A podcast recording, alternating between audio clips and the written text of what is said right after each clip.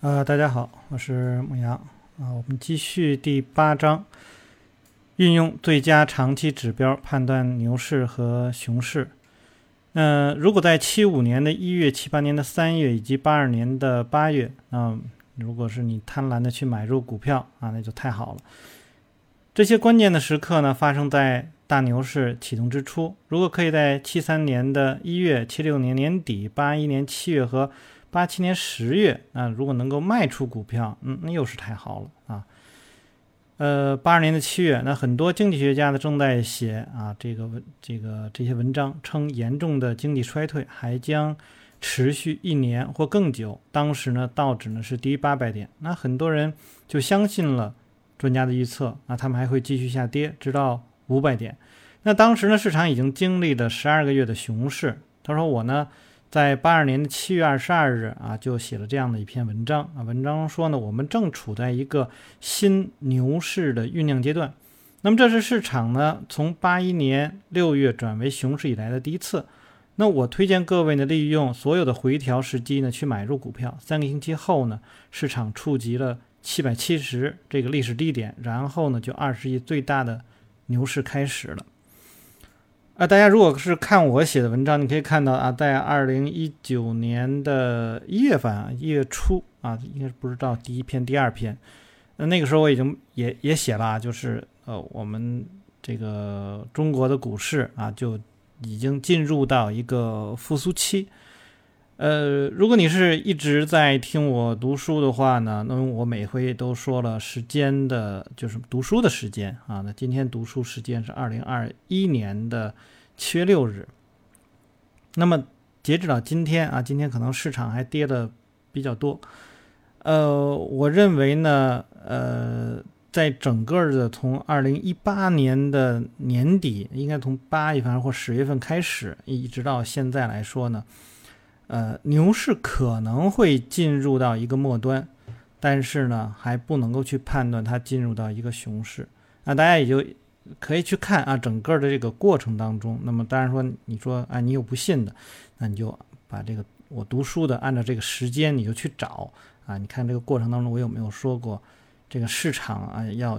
进到一个熊市？那么，但是现在来说呢，呃，已经走了两年多，那我现在开始。变得谨慎一些了啊，这个，但是呢，现在还没有说啊熊市的那种信号出来。那这些实际上也是啊，利用一些长期的指标，或者说啊，利用一些经济周期的这种啊行业轮动啊，以及一些宏观上的一些信息来做出一些判断。当然，它可能未必说那么准，说一定说卡在那个哪一天哪一天就就怎么怎么样，那不一定。但是我们可以看到整个的这个这个过程啊，整个大的这个过程来说呢，呃，很多的从经济的这个角度来说，它可能比单纯的价格利用指标啊，或者我们说利用一些公式，可能判断的呢，可能要。呃，更平稳一些啊，呃，当然，对于一这个交易者来说，他可能会啊，在这个过程当中啊，可能会有做一些波段啊，高抛低吸。那么，呃，如果你能够知道说啊，我的判断是这种稳定性是比较好的，那么我都可以在呃这个低位啊，可能。进行一个加仓的这种买入，即便是有的时候可能，呃，价格走的并不是非常的好，但是这个时候你依然能够判断出，哦，市场未来还是要继续向上，而且这个未来并不是一个长期的未来，是相对来说短期的未来。但是对于现在来说呢，啊，我开始谨慎了，那么可可能会在，呃。过一段时间，让我们看看这些哪些呃比较关键的一些信息吧，国家发布的一些信息啊，一些数据啊，然后呢，能够告诉我们市场可能进入到它要休整的一段时间。那么在这里再回到这个书当中去讲，他说当时的市场已经啊经历了十二个月的熊市。那呃，我在我的印象里面，一般熊市。啊，一般是最起码是六个月。当你判断说是哎进入到熊市的话，最起码它要走六个月到九个月。那有的时候可能会时间会更长一些。所以在十二个月的熊市当中，那么市场已经积累了很多的这种要要要进入买盘的这就是抄底的这样的状况。当然，我们不是从目前来讲，在在这个书当中，我们还没有看到，呃，它是因为什么判断呢？我们来继续看下面他怎么说的。他说：“反之呢，牛市的末期呢，公众又过于兴奋。八七年的八月，在一本主流杂志上呢，有这样的说：道指三千点啊，这个不是如果，而是何时。那么。”超级大牛市中啊，这个市场不断创出新高啊，大家认为呢，升至三千五百点是必然的，涨到四千点也是合理的。那因为我们的股价比日本这市场来说便宜了很多，那在这种疯狂的牛市氛围下，呃，道指会涨达到这个历史的高点二七六四点的几天后，我在八七年的九月十七日就说了一些不祥的乌云正在地平线上升，那时呢，就像是。呃，就像聚会中啊，他说我就像聚会中最煞风景的人。接下来几星期呢，我的技术指标传递出越来越多的啊利空信息。我建议我的订户呢，更多的开始啊持有现金。十月十五日啊，我写到呢，现在呢绝不可以啊放松警惕的。接下来的这个星期一啊，十月十九日，道指呢就是一天就下跌了五百零八点。那我是如何？预测到呢？简单来说呢，做好技术分析的功课，并聆听我的长期指标团提给我的信息啊，这是很重要的。那学完本章以后呢，那么你也就能够知道啊，这个重要头部和底部了。那我同时观察呢一百多个技术指标，并将其中五十个最好的指标啊，这个发布在每期的这它的这个呃，就是应该算杂志啊或者什么这个这个专栏里面。那当然这个它好像是已经是停刊了啊。而这五十个指标呢，是我判断的主要依据啊。根据它们呢，我可以从长期、中期或者是短期三个方面来判断市场是否健康。那很多的分析者呢，只追踪他们认为不错的几个。那那我跟他们不同，我喜欢同时观测很多的指标，因为呢，我发现任何技术工具，不管它有多好啊，都会有失灵的时候。如果你只依重几个指标，那么你的系统迟早会让你跑偏。但如果你的呃决策是基于众多好指标的综合表现，那么你犯错的可能性就会少。那这里面呢，呃，我我我觉得可能会是这样。如果单纯从技术指标，就我目前我所自己掌握的知识来说呢，不用我并不认同作者的这种这种看法啊。那么我更多的还是要去考虑整个的市场啊，应该说整个的，就是你国家的。啊，这个科技的力量是不是在呃上升啊？那么有没有这种推动力？当然，这种推动力可能会是一个比较长的时间了。呃，当然有的时候可能它就会是一个导火线啊，或者是一个引子，然后啊引导出一一大轮的牛市。那么这个是一个。然后呢，就是一些啊财政上的啊利率啊，然后这个税率啊等这些呃信息啊，那么会不会给市场一个？呃，刺激，那么这些刺激它会呃依据多长时间？然后呢，会是看到了呃市场当中的那些啊行业的轮动。那我我基本上是基于这样几个。那我在前面也一直在提过啊，我我是呃看达里奥的那个小视频，然后结合了啊像专业投机原理当中的一些信息。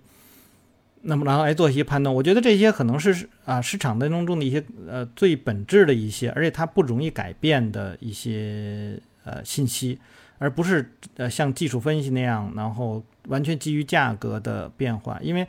如果完全基于价格的变化，那么我们会在比如说像疫情的时候。那么很多人就是看熊了啊！我记得那个时候非常非常多的人去看熊，但是那个时候大家如果听我的读书的时候，我是有一点点的这个谨慎。但是呢，我当时也提到过，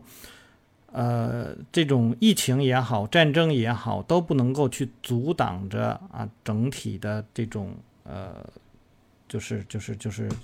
这种市场向上的这种这种这种力量啊，因为你的科技的力量啊，或者说。你你整个社会的这种进步的力量是那些根本就不没有办法去阻挡，所以我并不把当时啊，大家可以去看去去听一下啊，应该是呃这个去年的呃几月份二二月份的时候吧，大那大概是那个时候的那个录音，你就会听到，在当时来讲呢，我依然是啊这个对于市场应该是一个看多的这样的一个状况。那么如果那个时候你要是单纯的依据这个价格的这个指标来说，那就会很很危险啊，因为很多人还说呢，中国股市呢平常要去参考美国股市，美国股市那几天是暴跌。当然，美国股市那个那个下跌，我之前也提到过。呃，我对于美国的股市的那个那个暴跌，我觉得呃不完全因就是是是因为这个疫情，而是因为从二零一八年的时候，它已经开始就是形成了一个这个派发区啊，形成一个派发区，所以它后面它一定有这样的一个释放的过程，而后它释放完了以后，然后又借助着。这个政府的啊一些金融方面的一些支持啊，他们是属于是大水漫灌的一种方式，然后把市场就推起来了。但这些东西就早晚要去还的，那我们需要去看到他们在什么时候去还。但是现在，呃，我们对于美国股市来说呢，也是看到，就是说，应该说这有一段时间了，那就是就是通胀的这种风险。那通胀如果是没有处理好的话，那么它会有很很大的一个。这个这个这个这个回落的这样的一个过程啊，那么主要看他们处理的这种方式是什么。所以我觉得这些可能更多的是，呃，政府的一些干预可能会对啊你做这个指数的一个判断是应该是有有帮助的啊。你去借助这些东西去看，那我觉得这些就是几个啊这个重要的指标，但是它不是完全基于价格的。所以这个是我和作者在。这块讨论的时候呢，我觉得会有一些不同的地方啊。我们来继续看，呃，下面啊，那么跟上市场的主要趋势十分重要。当市场运行在高风险区域，比如说七二年年底和八七年的十月，和低风险的位置，也就是七五年年初和八二年年下，那么这就是非常关键。在这样的时期呢，个股的走势最有可能显出错误的信号。如果你认为市场已进入了高风险的区域，那么你可以大量持有现金。对于买入操作，采取十分挑剔的态度。此外呢，你可以选一两只股票进行卖空。相反呢，当指标显示市场进入到低风险的时候，那么熊市即将结束，那你要锁定卖空收益，保有现金，然后做好呢买入的这种准备。如果整个市场啊趋势性非常的明显，比如说牛市啊或者是熊市的时候，那你应该顺着市场进行交易啊，那么并且可以是激进的一些操作。这就是为什么市场整体的趋势的认识非常的重要。那么在写这一章前呢，那我思考了很久，因为呢，我从一位呃最中立的角度啊来向你说明这个问题。那么我非常呃希望你能够对我那五十个不错的技术指标有所了解。这样呢，当市场发生变化的时候，你就会有敏锐的判断。不过呢，我也知道你不可能像我一样投入这么多的时间和人力来关心这么多的指标，所以呢，我仔细研究了所有的。技术指工具啊，然后呢，选出了几个最能说明整体市场走势的指标。那么这些指标呢，很容易掌握。那么如果你能够聆听他们的讯息，那么过去几十年当中的每一个呃熊市和牛市，你都可以轻松的判断出来。指标一就是阶段分析，那这是这本书的特色啦。就是还有一个呢，三十周均线，这个之前我们也一直在提到啊，在这本书里面，三十周均线非常的重要。那前面我也提到过啊，就是六月份的时候，嗯，作者呢是接受一个采访，那么他呢可能现在主要的用到的是五十日线和两百天线。那这个实际上和我们之前所听的那个啊欧奈尔的那那那一派啊人所用的那个技术指标呢，实际上是一样的。实际上有很多的呃学习欧奈尔方法的人呢，都在去。都在看这本书，并且呢，就是说，如果谁去推荐书的话啊，也会把这个《笑傲宁雄》这本书呢当做首选的这个必读书籍啊。好，那么来看第一个指标，显而易见的。那么对于呃现阶段分析，你应该很熟悉了。那么你应该用它来分析市场指数。那么阶段分析呢是最容易掌握，同时呢也最重要的指标。那你无论如何呢也要掌握它。如果你只弄一个啊长期指标，那么就弄明白它就行了。在周线上你去观察。或者是自己把它画出来，与对单只股票进行阶段分析一样，一旦股指进入第三阶段，你就要提高警惕。当这个股指跌破三十周均线进入第四阶段的时候，那你就要采取保护措施了。那这一块我们在呃读呃欧奈尔的书里面也提到过。那如果说你的个股啊什么的，呃，已经跌到三十周均线或者两百均线均线以下了，那你就基本上不要操作了。而且欧奈尔也在说呢，就是，呃市场整体的这个因素呢是非常关键的啊。呃，如果说那个你和市场逆着做，那你很很难能够成功；如果你是和市场顺着做，那么你就非常容易成功。所以他在做他那些啊突破型的股票的时候，那么大多数的情况下都是顺着市场的方向在进行交易的。那我们可以看到，就现在我们国家的那个，就比如看上证指数也好，上证指数还还算是中等。那如果你看沪深三百，就走的比较弱了。那如果你看呃创业板呢，实际上是在一个高位，在今就是今天来讲呢，是进入到一个回调的高位回调的一个状况。那也不能认为，呃当下的市场就是一个转势的情况啊。但是呢，这里面你可以看到大市值的股票实际上是。在今年就走的相对来说差一些啊，但如果你看到我二月份今年二月份的时候那个市场预测的时候，那实际上也能看到这方面的信息啊。他说呢，呃，在这个市场进入到第三阶段或者第四阶段的时候，那么这个时候，如果某只股票显示出呃上涨突破的信号，那你要小心。此时呢，一定要卖出相对强度弱的股票。对于你留下的少量多头仓位，保护性止损卖点应该设的尽可能的近，就是市场不好的时候，你要设定的近点啊。如果市场比较好的话，你的呃这个止损可以设的远一点。那么就有点像，呃，他在前面啊，这个前面两章他所讲，不管做多也好，做空也好，我们看到实际上它的呃止损都是比较远的啊，因为它要考虑到自然的回调的低点，我们做做多了。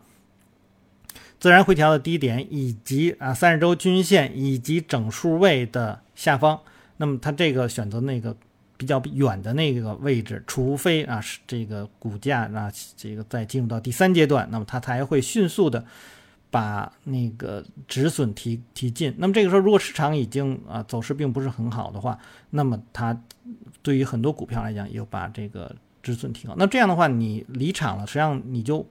呃，在市场不好的情况下，实际上你找那些呃突破型的那种股票的位置，实际上也不太容易找到。那些股票的数量实际上是大大减少的。你可以去去看一些，呃呃，在市场牛市的时候，那么形成强势类的股票的数量可能会很多。每天你可能会找到那些距离啊创新高的股票，可能会有两三百只啊。我我看到印象是两两百多只吧。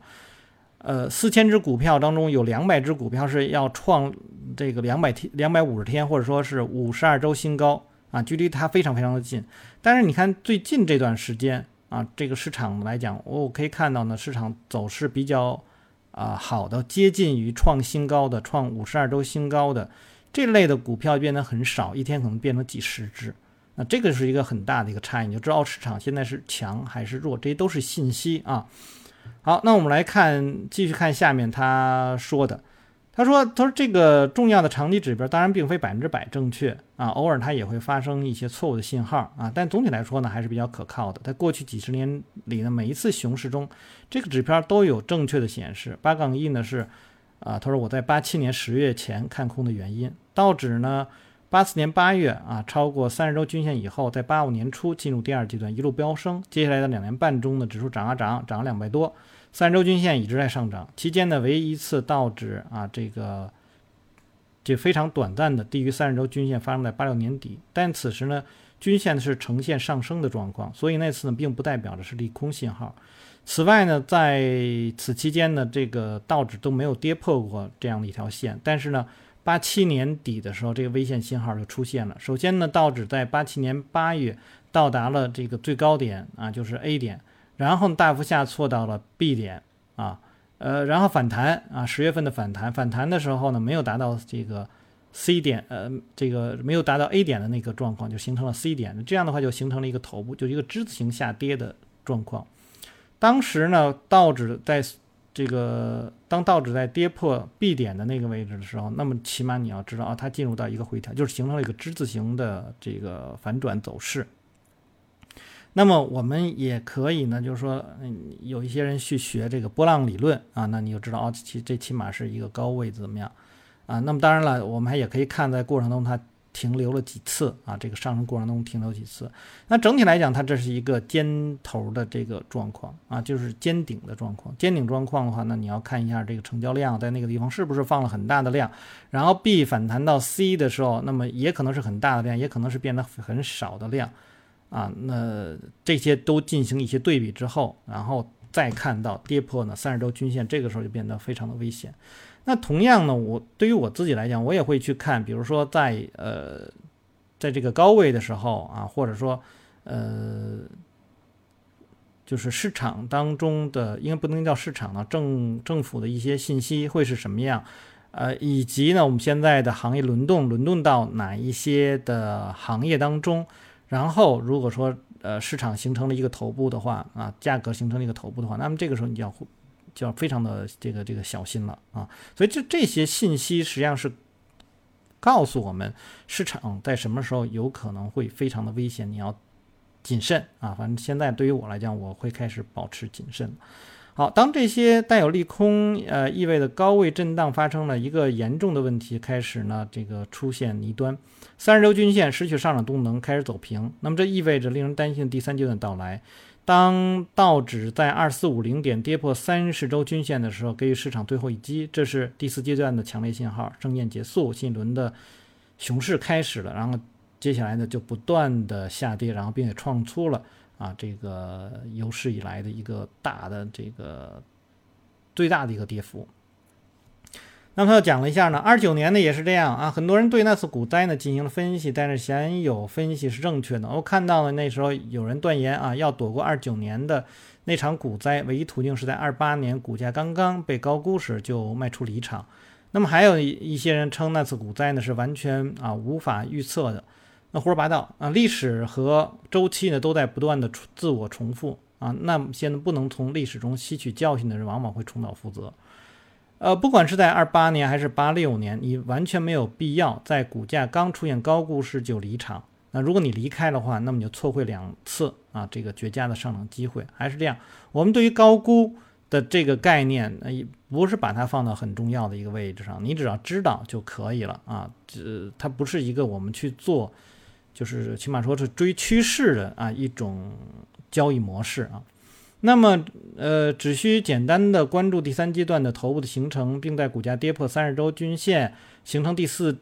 阶段啊，就你在做反应啊，就可以使你在这个股中啊，这个停留到啊安全的最后一刻，这足以使你在华尔街大量踩踏的发生之前离开市场。那现在我们来研究一下这个八杠三这张图。那么这张图呢，是道指呢在几次熊市中的第三阶段的头部和破位进入第四阶段的这个情况。每一个例子中都是上演了同样的剧情。一旦第三阶段头部形成，并且呢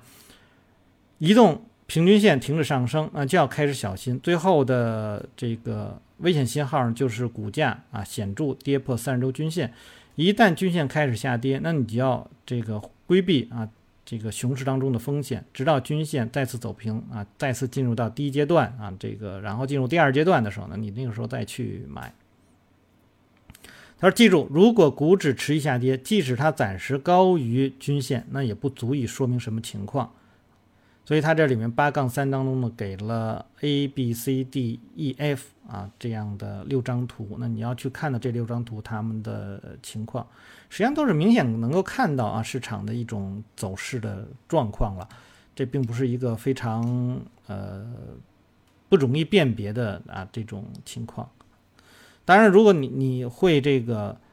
呃量价分析的话，那么可能会更好一些。那我觉得你有如果有量价分析的话，你可能会。在那个更高的位置上，但最起码你要知道，呃，当啊市场跌破了三十周均线的话，呢都都先不考虑了啊，都先不考虑这个走走势的情况，你直接就先 离场就完了。好，不同于其他呃很多我一直研究的指标，那么阶段分析呢，不是只能啊显示利好或利空，它判断牛市、熊市啊，这个开始都是非常有效的。在大跌之后，一旦第一阶段的特征。呃，开始形成，那就要啊，这个开始为下一个牛市做准备。一旦这个指数上向上突破三十周均线，就要积极的买入标的了。那么，呃，我的概念是这样的，就是在呃判断底部的时候，那么我觉得大家还是可以去使用呃欧奈尔的那个追盘日。那追盘日实际上它有可能会在更低的那样的位置上啊，能够帮助你这个找到比较好的那种比较确切的一个信号。当然，如果你会呃威科夫威科夫的这个这个吸筹啊模型的话啊，你说哎我这这个模型我掌握的非常的好，你是有可能在更低的位置上去做到啊判断市场能够。进入到一个牛市的，因为呢，呃，市场在三十周均线以下的时候呢，会也依然会有根据行业轮动，也会有非常多的股票啊进入到一个